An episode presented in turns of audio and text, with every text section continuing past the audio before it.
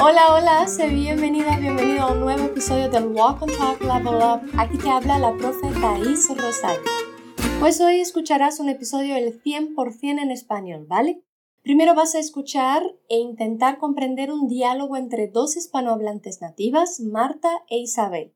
Después vamos a estudiar algunos detalles de sus hablas y mientras lo hacemos tendrás que repetir algunas palabras u oraciones practicando también tu habla. Deja la vergüenza atrás y habla en voz alta, ¿de acuerdo? Pon tus auriculares y fíjate en lo que vas a escuchar.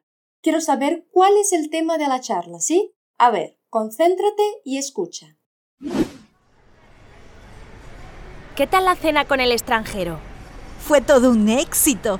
Me reí mucho con él. Vamos, cuéntame todos los detalles. Pues él se tropezó con un escalón cuando entramos al restaurante y... Entonces te reíste de él, ¿no? no, no. Platicamos mucho camino al hospital. Es de Texas, ¿sabes? ¿Y vas a verlo otra vez? Por supuesto. Nos vamos de excursión a los canales de Xochimilco el sábado. ¿Ya sabes de qué hablan? Pues sobre la cita que Isabel tuvo anoche con un tío extranjero. Escucha la conversación una vez más y ahora pon atención al acento que tienen. ¿Qué tal la cena con el extranjero? Fue todo un éxito. Me reí mucho con él. Vamos, cuéntame todos los detalles. Pues él se tropezó con un escalón cuando entramos al restaurante y... Entonces te reíste de él, ¿no? no, no. Platicamos mucho camino al hospital. Es de Texas, ¿sabes? ¿Y vas a verlo otra vez? Por supuesto. Nos vamos de excursión a los canales de Xochimilco el sábado. Muy bien, ahora nos toca estudiar lo que dicen Marta e Isabel. ¿Lista? ¿Listo? Vamos allá. La conversación empieza con una pregunta que le hace Marta a Isabel. ¿Qué tal la cena con el extranjero? Me imagino que comprendas la palabra extranjero, pues se parece al portugués. Pero quiero que te fijes en la forma que Marta la habla. Extranjero. Repite. Extranjero. En muchas partes de España es común que la gente diga la ex como S si viene ante una consonante, como lo hace Marta. O sea, en lugar de decir extranjero, dicen extranjero. Habla una vez más. Extranjero. Y era extranjero el nombre con el que Isabel cenó anoche. Para saber cómo fue la cita, Marta le pregunta a ella. ¿Qué tal? Habla. ¿Qué tal? La cena con el extranjero. Pregúntame tú qué tal la cena con el extranjero. ¿Qué tal la cena con el extranjero? Genial. Isabel le contesta a Marta que fue todo un éxito, lo que significa que se lo pasó muy bien. Habla después de mí. Fue todo un éxito. ¿Has notado que en la palabra éxito la ex suena como ex? Cuando esta letra va entre vocales no hay otros sonidos posibles, ¿vale? Repite, éxito. Fue todo un éxito. Eso es, muy bien. Y sigue, me reí mucho con él. Solemos usar un pronombre al conjugar el verbo reírse. Yo me reí. Habla, yo me reí. Y cuando nos reímos con alguien es porque nos divertimos con esa persona. Te toca repetir, me reí mucho con él. Me reí mucho con él. Vale, ahora repites todo lo que dice Isabel, ¿te parece? Fue todo un éxito. Me reí mucho con él. Estupendo. Ojo, en español la palabra suceso existe, pero es algo que sucede, un sinónimo de acontecimiento, ¿vale? Éxito es la palabra que usamos para expresar un buen resultado.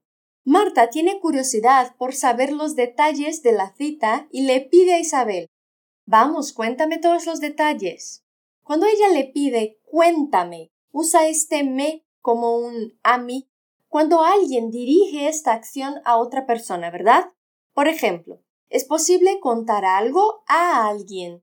Cuando esta persona que recibe la acción, que escucha lo que se cuenta soy yo, lo expreso con me, cuéntame, como con otros verbos como decir, dime o preguntar, pregúntame. Dime cómo me pedirías que te contara algo. Cuéntame. Bien, hemos visto entonces que me puede formar parte de la conjugación de verbos pronominales, es decir, que acaban con este pronombre se, como reírse. Recuerde el habla de Isabel. Me reí mucho con él. Ahora repítela. Me reí mucho con él. Pero me también puede ser un pronombre que indica al destinatario de una acción, lo que ocurre con algunos verbos como contar, decir, preguntar. Habla después de mí lo que dice Marta. Cuéntame. Todos los detalles. Otra vez. Vamos. Cuéntame todos los detalles. Perfecto. A ver lo que pasó. Pues él se tropezó con un escalón cuando entramos al restaurante y... Empecemos por el vocabulario. Escalón es el nombre que le damos a las partes de una escalera, ¿sabes? Habla escalón. Vale. El hombre se tropezó con un escalón. Repite como Isabel lo dice. Pues... Él se tropezó con un escalón. Pues él se tropezó con un escalón. Y dice que esto ocurrió cuando entraron en el restaurante. Habla después de mí. Cuando entramos al restaurante. Es posible decir entrar en el restaurante y entrar al restaurante, ¿vale? Da igual. Pues te toca repetir lo dicho por Isabel. Pues... Él se tropezó con un escalón cuando entramos al restaurante. Genial. ¿Puedes imaginarte cómo te sentirías si tropezaras en una primera cita? Pobrecito, ¿no? Bueno, al saberlo, Marta dice la siguiente broma. Entonces te reíste de él, ¿no? Y destaca esa de te reíste de él. Su amiga le había dicho que se rió mucho con el hombre, o sea, se lo pasó bien con él. Pero bromeando, Marta usa de en lugar de con, lo que cambia totalmente el sentido del verbo. Reírse con es divertirse con alguien pero reírse de es burlarse de uno. ¿Lo pillas? Venga, repite. Entonces, ¿te reíste de él? ¿No? Bien. ¿Recuerdas que te he dicho que reírse va conjugado con un pronombre? Por eso Marta dice te reíste. Así como reíste, este te concuerda con tú que es la forma de tratamiento que usa al hablar con Isabel. Entonces, habla una vez más. Entonces te reíste de él, ¿no? Ya, genial. Isabel se ríe, pero lo niega. No, no, habla. No, no. Y sigue. Platicamos mucho camino al hospital. Platicar es como hablar, charlar, ¿vale? Repite, platicamos mucho. Camino al hospital. Atención, camino al hospital. Habla, camino al hospital. Si estuvieran yendo a un sitio cuyo nombre es femenino, Isabel diría camino a la. Por ejemplo, camino a la farmacia. Tu turno de hablar. Camino a la farmacia. Pero si el suceso le hubiera dado ganas de marcharse, ella diría camino a casa. O sea, no usaría la camino a casa. Habla camino a casa. Muy bien, pero volvamos al diálogo. El pobre tuvo que ir al hospital por un tropezón. A recordar lo que dice Isabel y a repetirlo, ¿vale? No, no. ¿Platicamos mucho? Camino al hospital. Le gustó este tío, ¿eh? Se divirtió yendo al hospital, madre mía. Y ella le cuenta a Marta de dónde es él. Es de Texas, ¿sabes? Texas es como lo dice ella, pero también se puede decir Texas. Repite ambas formas. Texas.